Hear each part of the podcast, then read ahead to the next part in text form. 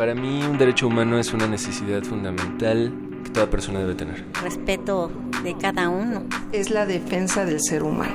Para mí un derecho humano es primordialmente el respeto. Derecho a debate. En la cultura de la legalidad participamos todos.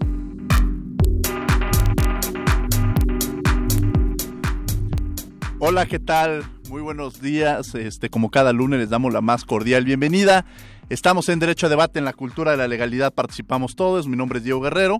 Y bueno, el día de hoy eh, vamos a tener un tema muy interesante. Nos va a acompañar en los micrófonos eh, Miroslava Alcaide, quien es secretaria de Estudio y Cuenta de la Suprema Corte de Justicia de la Nación, con quien platicaremos sobre la discriminación de las mujeres en los medios de comunicación.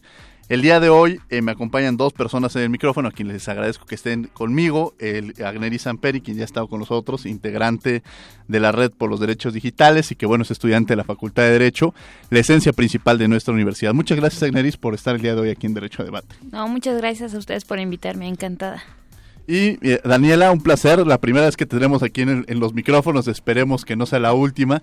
Ella está estudiando actualmente su maestría y ha trabajado en estos temas, eh, cosa que le agradecemos mucho que esté el día de hoy con nosotros. Daniela, muchas gracias por estar aquí en Derecho a Debate. Al contrario, Diego, muchas gracias a ti por la invitación y sí, esperemos que no sea la última. Yo encantada. Eh, pues esperemos que así sea. Y bueno, vamos a ver qué pasó a lo largo de la semana en materia de derechos humanos. Estos son tus derechos en breve. Escuchemos. Tus derechos en breve. Diferentes organizaciones mexicanas denunciaron las campañas de esterilización forzosa llevadas a cabo por el gobierno mexicano. Estas campañas están destinadas a eliminar la pobreza, suprimiendo a los pobres. La Comisión Nacional de los Derechos Humanos emitió la Recomendación 3, diagonal 2017, dirigida a Miquel Andoni Arriola Peñalosa, director general del Instituto Mexicano del Seguro Social, tras la vulneración de los derechos humanos de una mujer a quien se le colocó un dispositivo intrauterino sin su consentimiento, después de tener su parto en el Hospital de Ginecopediatría 3-A del IMSS en la Ciudad de México.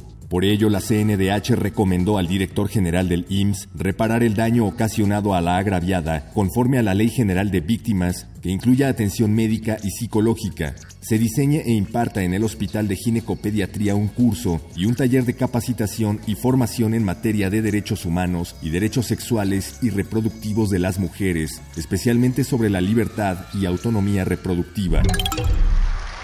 Porque desde el inicio de este movimiento nos apoyó a costa de su propia vida.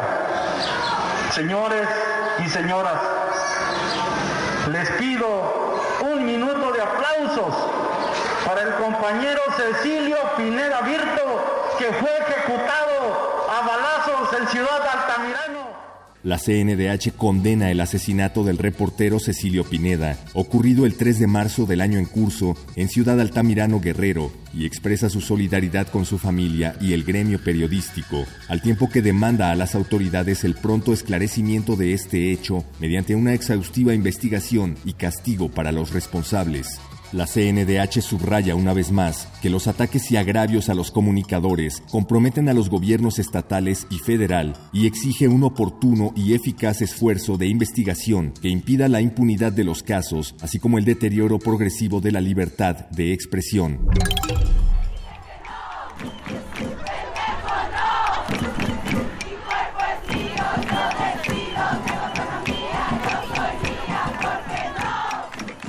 La CNDH considera que el empoderamiento de las mujeres y la igualdad de género deben ocupar un lugar significativo en la agenda nacional, con el fin de contribuir a la eliminación de la pobreza, la promoción de un crecimiento inclusivo y sostenible y reducir las desigualdades entre mujeres y hombres. Con motivo del Día Internacional de la Mujer el pasado 8 de marzo, este organismo nacional se pronuncia en favor de eliminar las brechas en el liderazgo y toma de decisiones, en el emprendimiento y en el acceso a la protección social, así como impulsar políticas económicas sensibles al género que generen empleos, reduzcan la pobreza y promuevan un crecimiento sostenible e inclusivo. Luis Raúl González Pérez encabezó la presentación del libro La planificación, transformación por escenarios de Adam Kahane, cuya propuesta contribuyó a la eliminación del apartheid en Sudáfrica, así como a enfocarse en problemas como atención de salud, desarrollo económico, nutrición infantil, reforma judicial, inclusión social, seguridad alimentaria y cambio climático en las Américas, Europa, Oriente Medio, África, Asia y Australia. Expresó que una sociedad sustentada en una cultura de derechos humanos se tiene que construir sobre la tolerancia, el respeto mutuo, el diálogo y la búsqueda de la equidad para todos. El pasado 7 de marzo en la ciudad de Ginebra, Suiza, el presidente de la Comisión Nacional de los Derechos Humanos, Luis Raúl González Pérez, se reunió con el alto comisionado de las Naciones Unidas para los Derechos Humanos, Said Raad al-Hussein, con quien conversó sobre la situación de los derechos humanos en México. En el marco de la trigésima Asamblea General de la Alianza Global de Instituciones Nacionales de Derechos Humanos, se abordaron aspectos relativos a casos específicos de violación a derechos humanos y que actualmente investiga la CNDH, como es el caso de Ayotzinapa. El presidente de la CNDH comentó la pertinencia de revisar las políticas migratorias al interior de México, a efecto de ser congruentes con la defensa que se lleva a cabo de nuestros connacionales en la Unión Americana. También participó en el panel Factores que contribuyen al clima de violencia, en el que destacó que se trata de un asunto de gravedad, ya que pone en riesgo el reconocimiento de la dignidad humana y los derechos iguales e inalienables que corresponden a toda persona.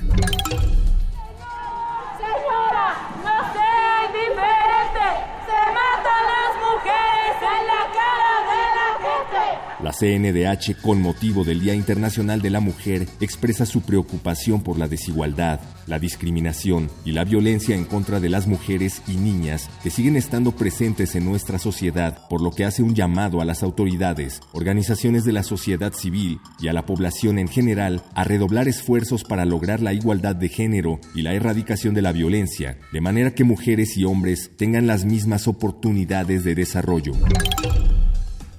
se ha documentado en diversos casos atentados al derecho a la vida, pues, homicidios evidentemente, pero también eh, en la Comisión Nacional de los Derechos Humanos se han acreditado actos como tortura, privación ilegal de la libertad, detención arbitraria y entrada en domicilio sin orden judicial.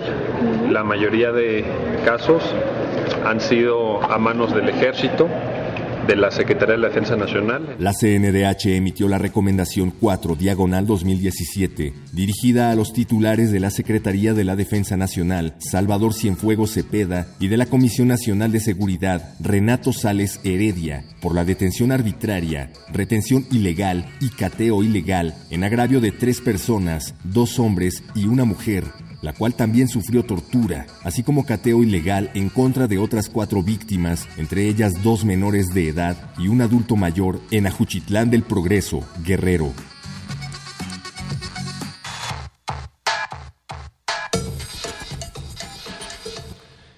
Bien, estas fueron las notas de la semana en materia de derechos humanos, tus derechos en breve.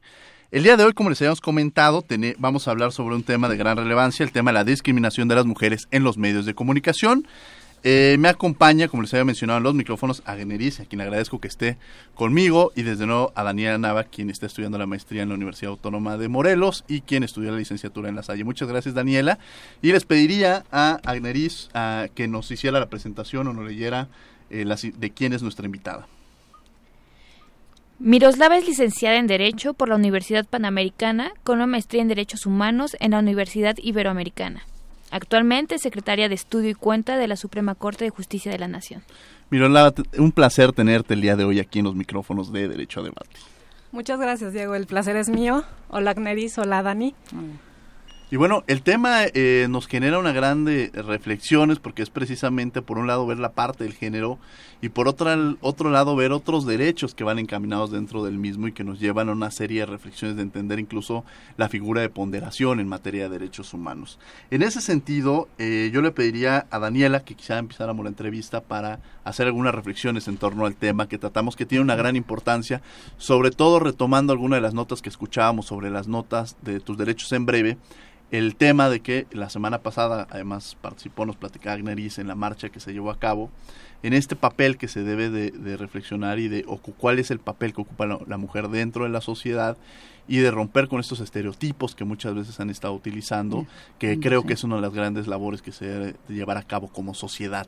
En, alguna, en una ocasión tuvimos aquí a la ministra en retiro, Olga Sánchez Cordero, y decíamos, los estudios nos reflejan que van a pasar muchos años para que logremos hacer un cambio eh, social, para que realicemos un cambio cultural, un cambio en educación, un trabajo arduo, pero bueno, pues estamos en el camino y quizá muchos, me atrevería a decir que quizá algunos de la mesa no lo podamos ver por el proceso tan largo que las o los estudios dicen que van a pasar unos 60, 70 años para que logremos ver este, este gran cambio. Pero bueno, esto nos lleva obligadamente a que este tipo de espacios, los temas, los espacios de Radio UNAM, los micrófonos de Radio UNAM, y desde luego en un programa enfocado a derechos humanos como es Derecho a Debate, estaremos abordando este tipo de eh, situaciones que vale la pena ocuparlas y reflexionar, y sobre todo con tres mujeres talentosísimas que me acompañan el día de hoy. Daniela Nava.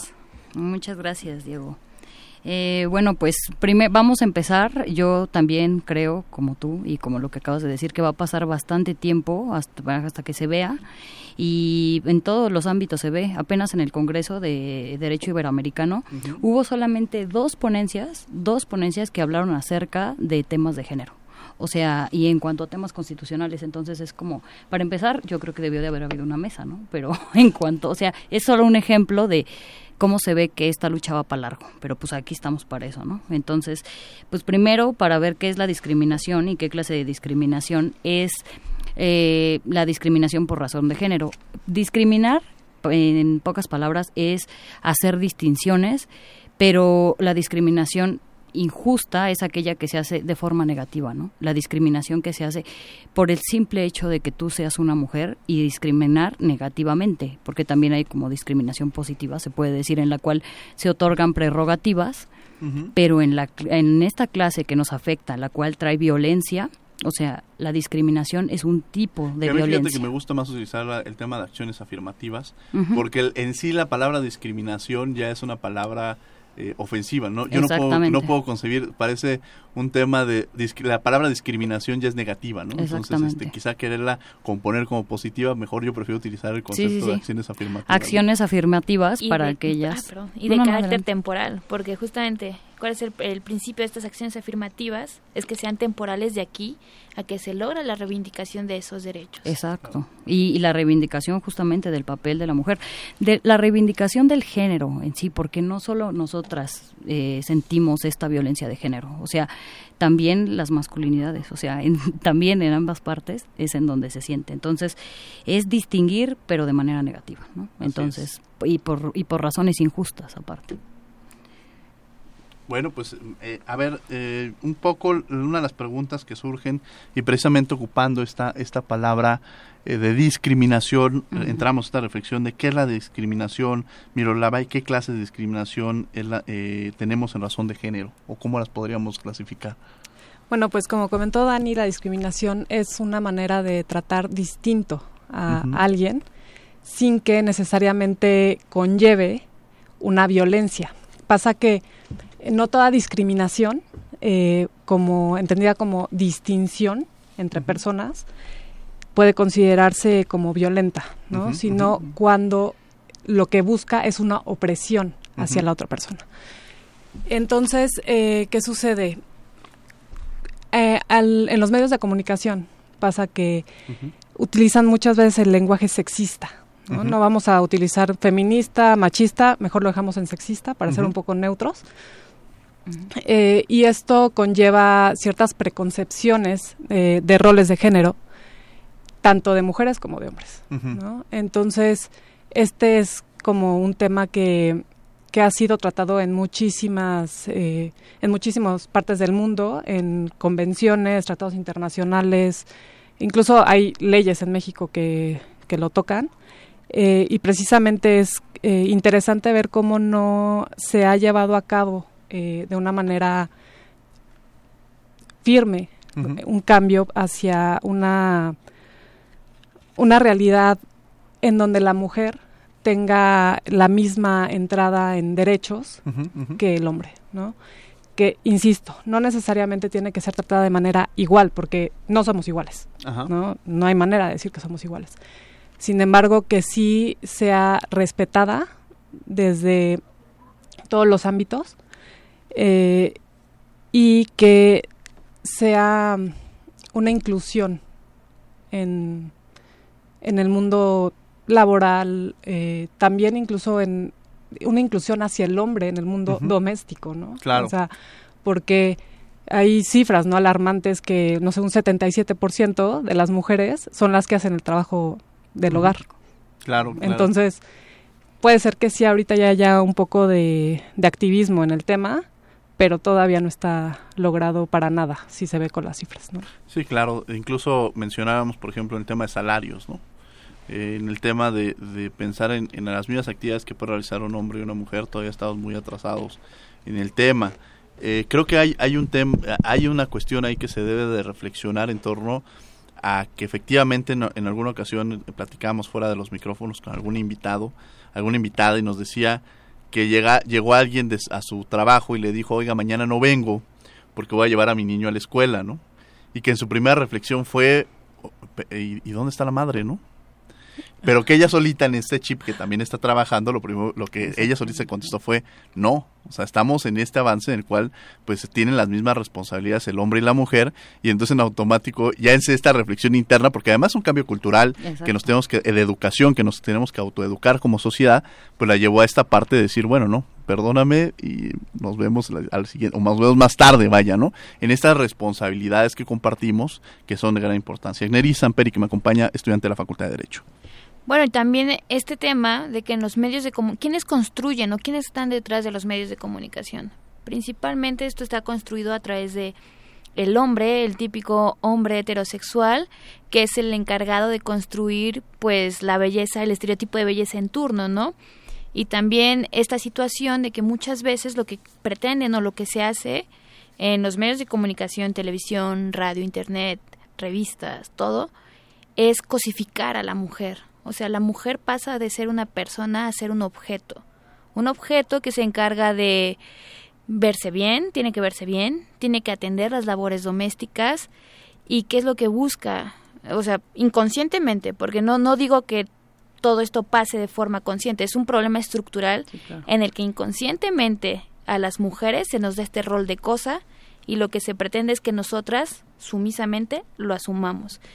Y es, es un detalle, es una situación que tenemos que, yo digo siempre, siempre mi, mi postura es que la educación es la encargada de superar todas estas barreras porque el conocimiento es poder.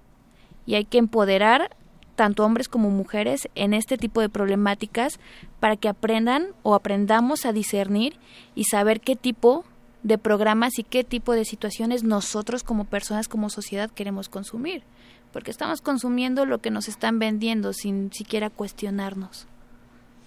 Exactamente. Daniela Nava. Exactamente, es, es eso eh, de lo que hablaba Diego, eh, es la perspectiva de género. O sea, ya formarnos una, una, ideal, y una ideología de que tenemos que ver la mayoría de las cosas, porque la mayoría de las cosas están creadas por masculinidades, o sea, de manera andrógena. Entonces, tener, ver todo a nuestro alrededor, el conocimiento, programas, muchos programas. O sea, es muy importante eh, entender que la televisión, por ejemplo, tengo cifras de que el INEGI dice que en el 2015 el 93.5 de los hogares tienen televisiones y de ese 93.5 el 50 únicamente tiene acceso a la televisión, pero sin televisión de paga, ¿no? Entonces, ¿qué comemos lo que nos dan?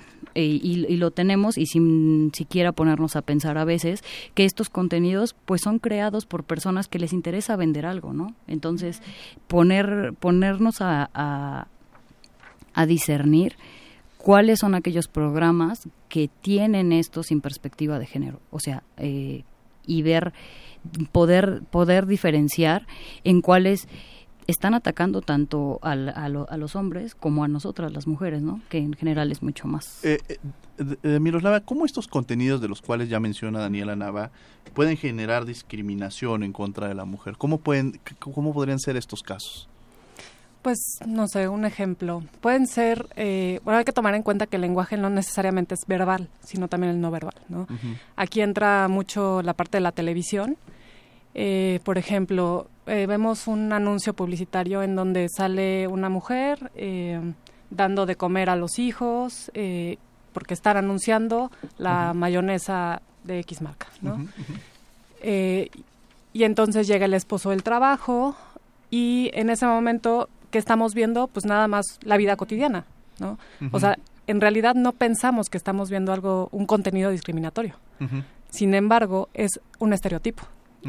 Entonces, como nosotros, para nosotros ya es una cuestión común del día a día. Entonces, sucede que estamos siendo parte del discurso dominante, ¿no? Es algo que ya, este, lo que le da contenido a las palabras en una sociedad, ¿no? Es una verdad para la sociedad, aunque en otro tiempo y en otro espacio pueda no serlo, ¿no?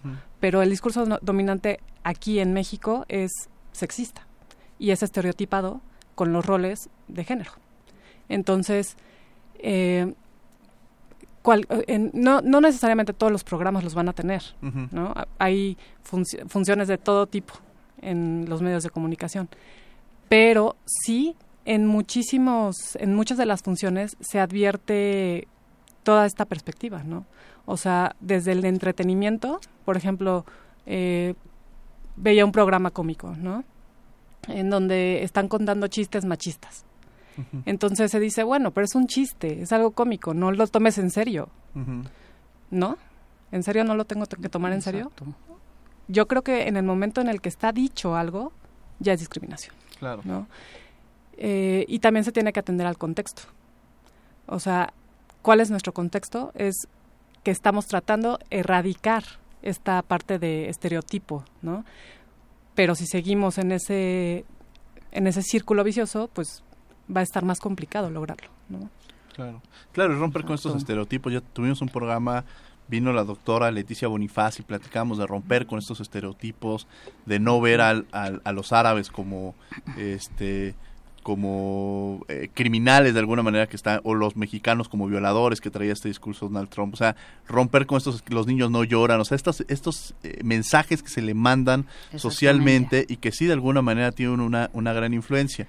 Y hasta en, en, muchos programas lo vemos que parecería, no solamente en estos programas de chistes, vemos las noticias y de pronto la mujer que está dando el clima, hay un cierto estereotipo que debe tener de cierta forma, que aunque estemos en el invierno más frío del año, ella tiene que ocupar la minifalda. Y claro, no es un tema en el cual digas nos espantamos, pero están ocupando la imagen exclusivamente lejos del conocimiento que pueda tener, que tampoco estoy diciendo que no lo tengan, porque sería tanto como decir, nada más la están ocupando para eso, pero el mensaje social que están mandando quizá no es el indicado. Que, que ahí sí podríamos decirlo, ¿no? Este, Agneris. No, y ahorita justamente mencionaste eso y me acordé de un, digamos, debate que está ahorita muy focalizado sobre Emma Watson. Emma Watson se identifica a sí misma como feminista, pero apenas recibió ataques por posar sin sostén para una revista para, para una revista bastante popular. Y esto, o sea, todo todo mundo la atacó tanto mujeres feministas como no feministas, tachándola de hipócrita. Y bueno, sí, o sea, la cosificación de la mujer y su imagen se da en los medios de comunicación, pero también cuál es la libertad que tienen las mujeres que así lo deciden, porque creo que también esto es parte de, de aceptar como las libertades. y es... No, no, no, adelante. Ella misma lo, lo dijo, ¿no? ¿Qué tiene que ver que use o no sostén con que sea feminista? Exacto. Es, es totalmente y es y es machismo ejercido por mujeres en contra de mujeres. O sea, entonces está, está pésimo, ¿no? Sí, yo hace poco le decía a alguien, no es necesario ser mujer para ser feminista. claro que no. ¿no? O sea, creo que, y al contrario, muchas veces pasa mujeres que son eh, que son las que más este transgreden al propio género no y eso eh, que son las que más cuestionan que son las que más este y que creo que no ayudan tampoco en esa forma que también tiene que ver con tema incluso a veces de educación no o sea yo creo que el escenario es cultural y de educación que desde ahí partimos para realizar los cambios necesarios. Daniela Nava. Exactamente y de esta de esta violencia que no vemos que a veces es como como inconsciente eh, es una es una violencia simbólica. Por ejemplo, Pierre Bourdieu hablaba de, una de esta violencia que no sentimos. Él la denomina como una violencia amortiguada insensible e invisible para sus propias víctimas, que se ejerce esencialmente a través de los caminos puramente simbólicos de la comunicación y del conocimiento. Eso quiere decir que nos dominan, pero ni siquiera nos damos cuenta, ¿no? Entonces, y sí hay muchísimos ejemplos. Por ejemplo, eh, yo vi uno de de un coche que se oye como la voz en off y, y se ve, ¿no? Un, chavo que está haciendo yoga y dice, eh, ¿qué estás haciendo? ¿Qué estás haciendo? Entonces se va, ¿no? Como huyendo de la yoga. Está pintando. ¿Qué estás haciendo? ¿Cómo estás haciendo eso? Y huye. Entonces se mete a un coche, no recuerdo la marca, se, se va y este y se sube y, y va manejando ya super macho. Dice, sí, y sí, regresa a lo tuyo haz lo tuyo, lo que debes de hacer. Entonces, ¿cómo? O sea, ¿está mal o, o, por qué él tiene que hacer otras cosas? ¿Por qué está mal lo femenino? O sea, e, ese lo que es el, sea catalogado como femenino. Como, que supuestamente es femenino, porque que tiene de femenino o sea, hacer pintar. yoga o pintar, ¿no? O sea, y, y, y, sin más, ¿no? Sí, que ahí entran los estereotipos. Miroslava Alcaide, que nos acompaña el día de hoy y que es nuestra invitada. Eh, hay un tema ahí que, eh, a ver, eh, y que veníamos incluso platicando con Agneris, esta parte de qué otros tipos de derechos puede tocar el tema de, de, violencia de género, ¿no? Y, o sea, la protección de este. Y a veces es, hay un tema, hay una línea muy delgada y uno podría ser, y además que Agneris este, ha trabajado en este tema, el tema de libertad de expresión. O sea, ¿cómo logramos eh, demarcar estos límites de alguna manera sin tampoco empezar a tener un contenido de la libertad de expresión? Yo ponía un ejemplo y lo, lo he puesto en dos ocasiones y, y quizá jugando un poco de abogado del diablo. Cuando hace poco la Cámara de Diputados estaba legislando en torno a las narcoseries. Vamos a quitar las narcoseries porque están invitando a la sociedad a que, se, a que, a que entre en el mundo del narcotráfico, porque a lo largo de una serie de capítulos lo único que pasan es que es un, el narcotraficante es igual a que tiene muchas mujeres, tiene dinero, tiene una vida llena de, de placeres, ¿no? De la, o sea, y no y hasta el último caso en el que ya sufre y se muere entonces el mensaje a veces decían pues, que están entendiendo es de que todos nos vamos a morir mientras vivamos, claro. o sea, podría interpretarse eso. Entonces, pero carpe diem. Carpe diem no. Sería limitar, limitar, o sea, de alguna manera de, de, decíamos, pero no es eso, o sea, también hay un tema de entretenimiento que tampoco quiere decir, ya ha habido estudios que demuestran que la gente que ha entrado al narcotráfico, no, ha, no existe una influencia de las narcoseries, ¿no? Y sería tanto, si limitamos las narcoseries, entonces de, de, en una ocasión escuchaba, pues también limitemos las telenovelas, porque en las telenovelas se genera un estereotipo no, de la mujer que conoce al príncipe azul, que se enamora, que ella está, este, viene de su pueblo, conoce al hombre millonario, la, se casan y son muy felices. Son, generan estereotipos, ¿no? Entonces, entonces tampoco quiere decir, en, en esa forma tendríamos que limitar pues prácticamente todo lo que todos los contenidos de la, de la televisión. ¿Cómo lograr que tengamos una televisión que no llegue, o sea, que se cuide, que, que los contenidos sean no sean agresivos en temas de género, pero sin tocar también el tema de libertad, porque es una línea muy delgada, ¿no? Sí. El tema de la libertad de expresión. Sí, bien lo dices. Eh, hay que ser muy cuidadosos en tema de libertad de expresión. No podemos dejar que, que el Estado se meta uh -huh. en contenidos, ¿no? ¿Por qué? Porque ya estamos hablando ahí de censura previa y ahí sí es algo este, que está prohibido. ¿no? Uh -huh.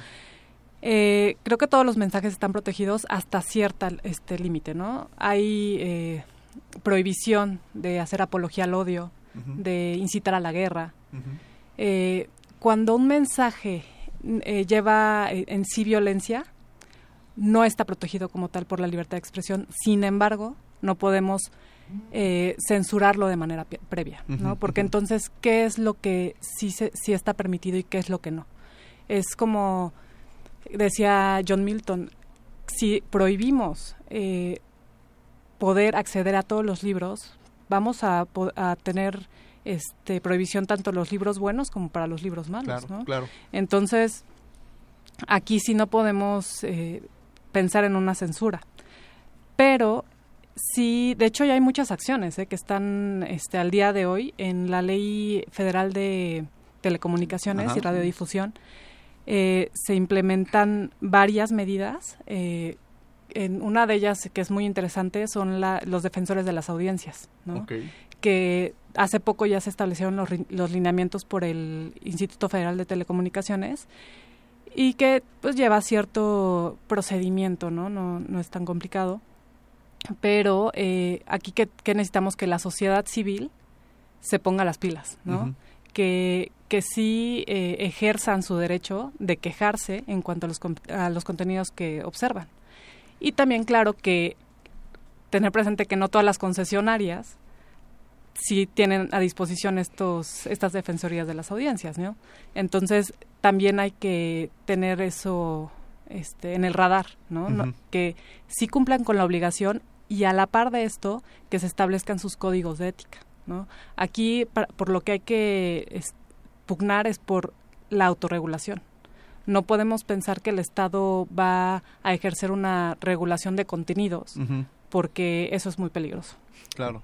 Entonces, ¿qué es lo que se tiene que buscar? Una ética de los medios de comunicación, pero que realmente sea, ¿no? O sea, sí tenemos que, que ser como, buscar una implementación en los tres este, sentidos, ¿no? En, en el Estado, en la sociedad civil y también en los medios de comunicación. Si alguno de estos tres falla, entonces ya no tendremos tan, tan firme un piso para poder lograr eh, una lucha en contra de los estereotipos. Claro. Y te comento, en esta en esta legislación y en otras que ya existen este, tanto a nivel internacional como nacional, ya está este, implementado, ¿no? Que se utilice un lenguaje que sea libre de violencia en contra de la mujer. Sin lugar a dudas. Estamos en Derecho, Debate en la Cultura de la Legalidad, participamos todos. Me acompañan en los micrófonos Agneri Samperi, Daniela Nava. Estamos hablando sobre el tema de la discriminación de las mujeres en los medios de comunicación. Nuestra invitada Miroslava Alcaide, quien es la secretaria de Estudio y Cuenta, secretaria de Estudio Cuenta de la Suprema Corte de Justicia de la Nación. Vamos a escuchar una cápsula de Berenice García Guante, quien es eh, eh, catedrática de la Facultad de Derecho eh, trabaja en el Tribunal Electoral del Poder Judicial de la Federación, amiga de este programa, quien ya la tuvimos en alguna ocasión y que nos va a hablar sobre, sobre el tema de las mujeres en la política. Escuchemos.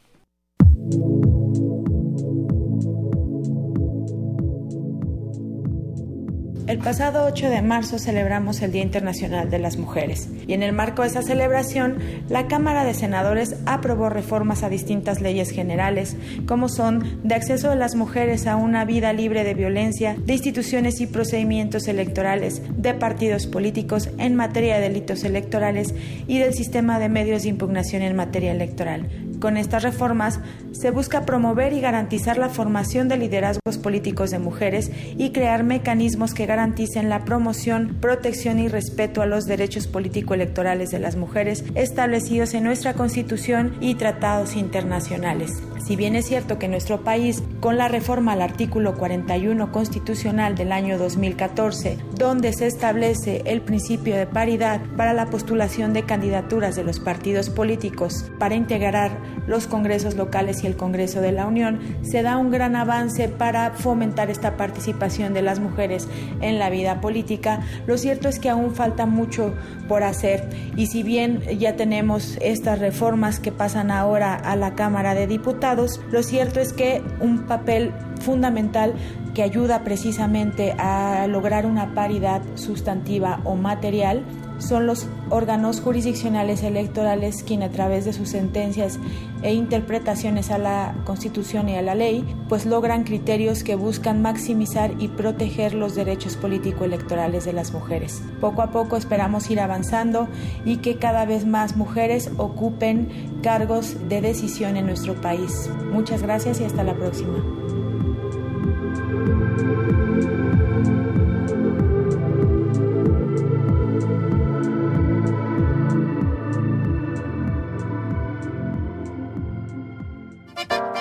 Con nosotros. En Facebook búscanos como Derecho a Debate y en Twitter arroba Derecho a Debate.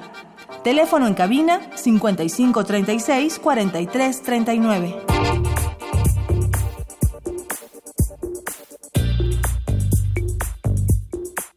En Derecho a Debate en la Cultura de la Legalidad participamos todos. El día de hoy estamos hablando sobre el tema de la discriminación de las mujeres en los medios de comunicación. Me acompaña en los micrófonos Daniela Nava, Agnelli Samperi, quien este, con quien estamos platicando, y nuestra invitada Miroslava Alcaide, eh, con quien estábamos. Incluso ahorita nos fuimos a escucharla, desde luego estamos escuchando esta cápsula de nuestra amiga Berenice García Guante, que, nos lleva una serie de reflexiones. Pero también eh, tendríamos aquí una plática sobre una, una, un tweet que nos mandaron a quien le pediría a Gneris que, que le diera lectura para continuar con esta charla. A ver, reitero, vía Twitter, arroba Yari Pereira, nos comenta, ¿qué pasa con las mujeres que deciden vestirse sexy en la televisión?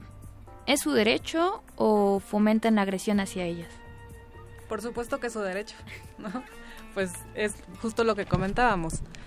Eh, si, si Emma Watson decide no usar sostén, entonces no tiene nada que ver con que sea feminista o no.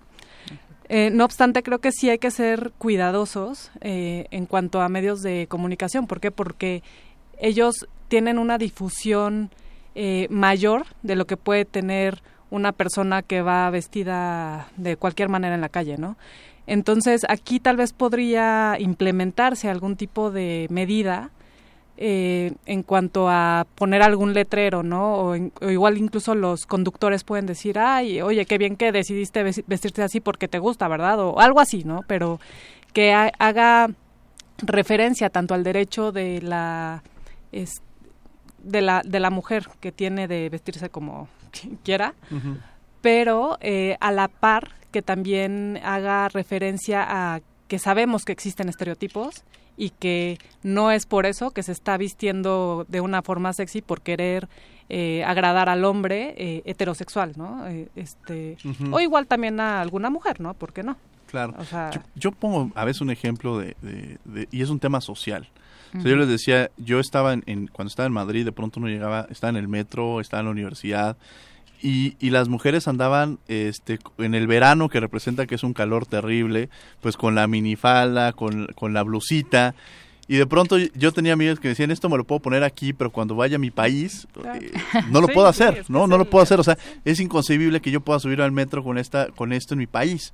Y creo que eso, yo les decía, esto habla muy mal de nosotros como sociedad, ¿no? Porque entonces estamos limitando precisamente, sería la otra cara de la moneda, limitando a la mujer de que pueda vestirse como ella quiera y sentirse cómoda como ella, como ella lo sienta. Y otro caso que también yo, en una nota a la BBC de Londres, eh, de una mujer eh, que era musulmana, se sube, se sube al, al, al, bus y de pronto hay, un, hay una chavita y dice, qué mal, qué triste que esta mujer se tenga que vestir así para, para ser aceptada dentro de su sociedad, ¿no? que tenga que estar cubierta completamente.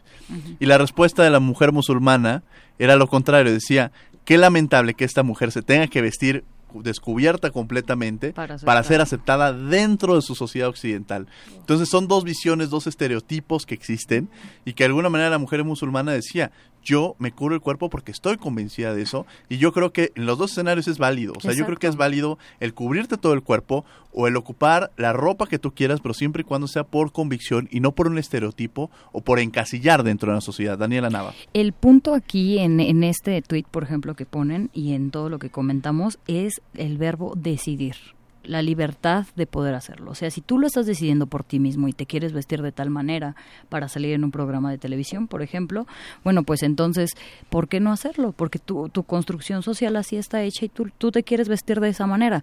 El problema es que en los programas de televisión casi nunca las personas deciden cómo van vestidas, siempre las visten. Entonces, pues ahí hay que ver qué rumbo está tomando, ¿no? Y, y en cuanto a que a la vestimenta de las mujeres, pues es claro, ¿no? Nos podemos vestir como queramos sin importar, o sea, no por eso estamos provocando, no por eso queremos eh, o estamos buscando otra cosa inconscientemente. Claro. Miroslava Alcaide, sigamos con eh, sobre esta sobre esta posición, ¿no? Ahora, eh, ¿cómo, ¿cómo lo podrías ver tú esta, este escenario? Ya nos diste la respuesta en torno a, la posibilidad de alguna manera de que tengamos cuidado con los contenidos, cómo encontrar o cómo generar este marco eh, de cuidado dentro de los contenidos este, en un futuro, o sea, ¿qué sería el ideal que pudiéramos nosotros tener? Pues creo que podríamos seguir algunos ejemplos a nivel mundial, por ejemplo, ahorita que comentas la BBC, en Londres existe este, un, un mecanismo eh, en el cual se controlan contenidos. Eh, podríamos seguir por ese ejemplo. También en Italia existe, en España. Eh, aquí te, te, comento, se ha este, intentado empezar a implementar. evidentemente todavía no se ve para nada claro, pero eh, de entrada que dentro de los códigos de ética se establezcan ciertas, cierta normativa en cuanto a la manera en la que se puede observar una sociedad eh, que integre a la mujer en, en una en un en una en una parte que no sea vista como objeto, que sea integrada por la capacidad que pueda tener intelectualmente, sentimentalmente, emocionalmente, pero sin ser juzgada como, como lo es. Claro. O sea, que es que sí, es bien complicado. O sea, es bien complicado porque otra vez nos, nos, volvemos a meter en contenidos, ¿no? Sí, yo, yo hay algo incluso que, que y, en esta parte de contenidos que ponías en, eh, que, que, pusiste en tu tesis referente a una de las entrevistas, creo que era con, con Carlos Reyes de Mola, que decía en el tema de los chistes, ¿no? O sea, decía, no podemos ver el tema de, de no podemos eh, menospreciar un programa donde están haciendo chistes en contra de las mujeres sería tanto como menospreciar a un, a un payaso, dando las noticias, que da noticias. Y claro, o sea, el contenido que hay en la televisión no es un, no es un contenido que podamos ver al aire. O sea, los medios de comunicación juegan un papel muy, muy importante en la formación de alguna manera, pues hay que decirlo, la televisión es un poder que, y la radio y la televisión, tenemos una gran responsabilidad cuando estás frente a una cámara o frente a un micrófono por el contenido que estás presentando, porque al final llega a muchos lados y, puede ocupar diversas variantes, ¿no? Eh, eh, Daniela Nava. Eh, bueno, también en cuanto a, las, a la normatividad, ¿no? Que, que regula, eh, podemos ver que pues está la Ley Federal de Radio y, Radiodifusión, perdón. Eh, en este sí existe, sí existe una comisión que se supone, ¿no? Que va a regular todo esto, como lo, como lo decía Miroslava, pero lo que propongo, bueno, hubo un congreso el pasado noviembre en contra de la violencia de género. Entonces, en, en, una ponencia proponía justamente que a esta comisión, no crear otra comisión en la cual digan, bueno, que, que vean que solamente para contener, porque es más recurso, más todo, ¿no? Entonces, únicamente que capaciten a estas personas, a, a las partes que son de esta comisión, para que puedan ver el contenido de género en cada uno de los programas que van. No se va a poder limitar por lo mismo, porque, este, como platicábamos aquí afuera, ¿no? Eh, no podemos limitar tal vez el, derecho a la libre expresión, pero sí se debe de ver que no que no vulneren de esa manera los derechos. Y me parece más importante aún que seamos cada uno de nosotros en casa y cada uno de los que nos están escuchando hoy mismo hagan ese esa labor. O sea vean eh, un llamado a la sociedad civil, vean qué es lo que estamos viendo, qué es lo que estamos escuchando, si nos podemos escuchar un programa de, de, de un oso que, que, ¿no? Que, no, que nos dice este chistes machistas y demás, o, o, queremos tomar una cerveza porque nos invita y, y, y, nos dice que viendo más box nos vamos a volver más machos y menos femeninos, no sé, o sea, ver cada uno de los programas que vemos, que les hacemos ver a nuestros hijos o, eh, o hijas, y ver qué, qué tipo de contenido tienen. Al menos yo creo que ahora si no existe la legislación, nosotros lo podemos hacer, porque nos nutrimos de eso todos los días, escuchamos, vemos, es un impacto grandísimo a nuestra persona. Claro, y así también va, va a estar la otra parte, ¿no? Como, ¿Quiénes van a ser los defensores de las audiencias? Porque en el momento en el que la audiencia ya se empieza a quejar, ¿quién va a evaluar ese contenido? Si efectivamente estuvo bien o mal, si estuvo estereotipado o no, si fue incluyente de la mujer o no. Entonces también habrá que ver cuáles van a ser las personas, sí, sí, sí, pero justo eh, pero es esa nuestra chamba justo, o sea, hacer que la dinámica social se mueva tanto como para que llegue un momento en el que el derecho tenga que regularlo y movernos y hacer bulla para que eso pase. Bueno, también hay que poner muchísima atención a qué es lo que queremos que el derecho regule, porque, por ejemplo, al menos yo considero que, y retomo lo que decías anteriormente, Miroslava, que el Estado no puede cargar con la tarea de regular ni controlar los contenidos. Si la sociedad está inconforme con cierto tipo de contenido, yo creo que es suficiente con no consumirlo. Porque también no podemos dejar en las mayorías que decidan qué es lo que está bien o qué es lo que está mal, porque hay que dar por hecho que estamos en un en una situación donde existe un sistema, una discriminación estructural en lo que ya existen preconcepciones de que lo que estamos viendo en televisión, de lo que nos están vendiendo y lo que estamos consumiendo está bien. Hay que hacer burla, hay que reírnos de las mujeres, hay que reírnos de los problemas, porque yo en casa, yo en casa respeto a mi mujer, yo en casa pues a veces le ayudo a lavar los trastes y no, no se trata de eso, tampoco podemos dejar en las mayorías, porque las mayorías muchas veces son las que se encargan de violar y vulnerar derechos sin darse cuenta, porque justamente este sistema invisibilizado, donde existen leyes incluso que violan derechos de las mujeres y que nosotras, no, no nosotros en general, no nos damos cuenta de eso hasta que se comete una vulneración, hasta que hay algún caso, pues puede resultar bastante grave. Y hablando de esto también, bueno, ya existe en la Suprema Corte un antecedente sobre eh, tal vez regular contenidos o discursos, porque sacaron en el 2012 una sentencia en la cual refieren que el discurso homófobo no está protegido.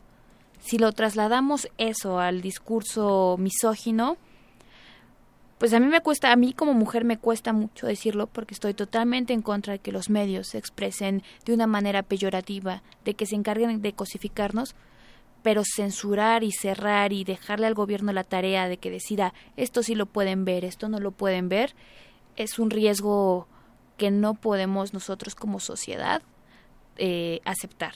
Nosotros, la sociedad, debemos concientizarnos, enfocarnos y si no estamos de acuerdo con algo que estamos viendo, dejar de consumir eso.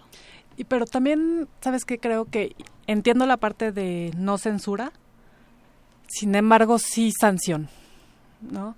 Eh, sino dejarlo pasar como si nada estuviera sucediendo, porque creo que precisamente es un lenguaje que no está protegido por libertad de expresión, ¿no? Eso no podemos dejar de tomarlo en cuenta. Entonces, por supuesto, no censura, pero sí poner manos a la obra, sí, sí ver de qué manera se logra ir transformando este, este tipo de contenidos.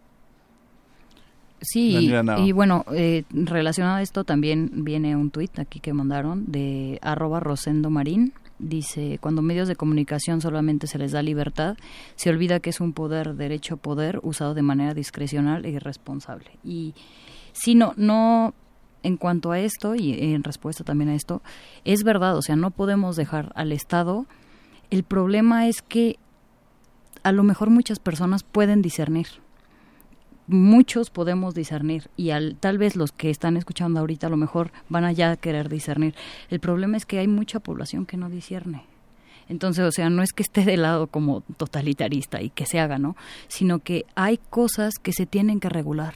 Hay cosas que el Estado debe de proveer, ¿no? Justamente estaba hablando de, en una clase que tuve, de un ejemplo, ¿no? Que escuché de una de una panelista que se llama Amelia Valcárcel, una feminista, este, y decía, ¿no? Que era un pueblo en el que no, en que no tenía agua y que y que dijeron, tenemos tanto recurso, ¿qué es lo que quieren hacer? Las mujeres dijeron, tan, queremos tanto, los hombres tal, y al final el Estado decidió que iba a entubar el agua y llevarla. Pero las mujeres se quejaron porque decían que el momento en el que ellas iban a carrear el agua era el único momento de, diversión que tenían, ¿no? En el día de esparcimiento.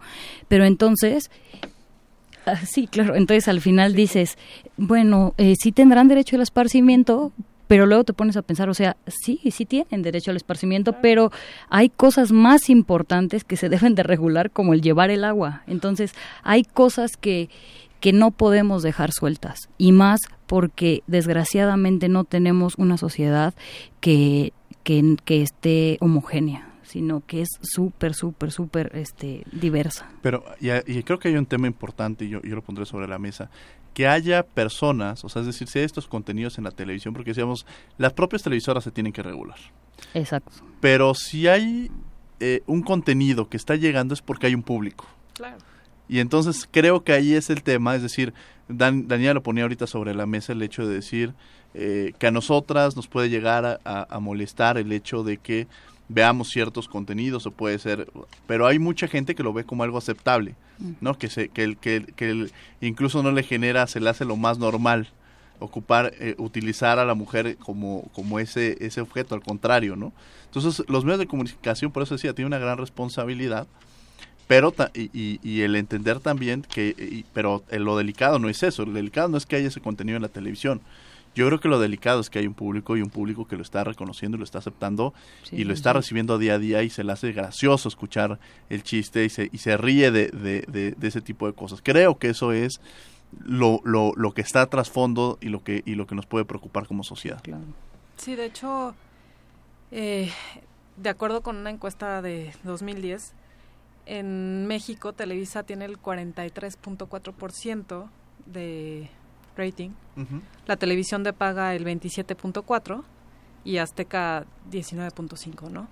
Entonces, ¿y qué pasa? O sea, al final, estos son los programas que de los que estamos hablando, ¿no? Que, que las telenovelas, donde se estereotipa muchísimo a la mujer y al hombre, ¿no?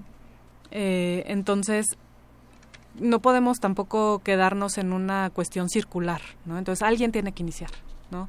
Si es necesario que sean las televisoras, pues por ahí va. Claro. Aunque que se lo tomen con la con televisoras, radiodifusoras y todo, ¿no? Que se lo tomen con la debida este, seriedad que es. No que emitan códigos de ética que en realidad lo único que dicen es que tienen muy buenas intenciones y pero no se ve absolutamente nada reflejado en el contenido de su programación. Sí, sin lugar a dudas hay una responsabilidad. Nos quedan segundos, bueno, nos quedan dos minutos. Yo les pediría que en 35, 40 segundos nos hicieran algún comentario o alguna reflexión en torno al programa del día de hoy. Empezaríamos con Agneris Samperi. Bueno, yo le diría a nuestro público, a toda la gente, que no se hagan ideas, no existe cosas de hombres o cosas de mujeres. O sea, todos tenemos la libertad, la plena libertad de decidir qué queremos hacer, qué queremos ver y cómo nos queremos vestir. Entonces, esa es la reflexión. No hay cosas de hombres, no hay cosas de mujeres, hay cosas de personas y están en la libertad. Muchas gracias, Agnelli Samperi. Daniela Nava. Eh, pues eh, la reflexión que yo hago también es para el público que nos escucha, eh, que sepamos qué es lo que vamos a ver y qué es lo que vamos a escuchar. Elegir, pues, es nuestra es nuestra nuestro derecho y nuestra obligación y elegir bien, ¿no? O sea, saber qué contenidos estamos absorbiendo y saber que los chistes son chistes y nos reímos de ellos porque provienen de la realidad y eso es lo gracioso de un chiste. Entonces, saber de qué chistes nos vamos a burlar, ¿no? O sea, en cuanto a todo el contenido televisivo. Gracias. Muchas gracias, Daniela Nava. Miroslava Alcaide, para alguna reflexión al concluir este programa. Pues que hagamos del discurso dominante un, un lenguaje inclusivo en donde las mujeres y los hombres tengamos cabida dentro del mismo nivel para los derechos. Perfecto, pues muchas, muchas gracias. Ya prácticamente les, les, quedaba, les quedaban tres, 10 segundos a cada una que me regalan. Eh, he, tenido invitados que me dicen, oye, tú ya tienes siempre el programa, tú ya no puedes hablar. no, muchísimas gracias de verdad por haber estado el día de hoy con nosotros. Gracias. Eh, muchas gracias, eh, Agneris, muchas gracias, Daniela, muchas gracias, Miroslava, por haber estado el día de hoy aquí en el programa.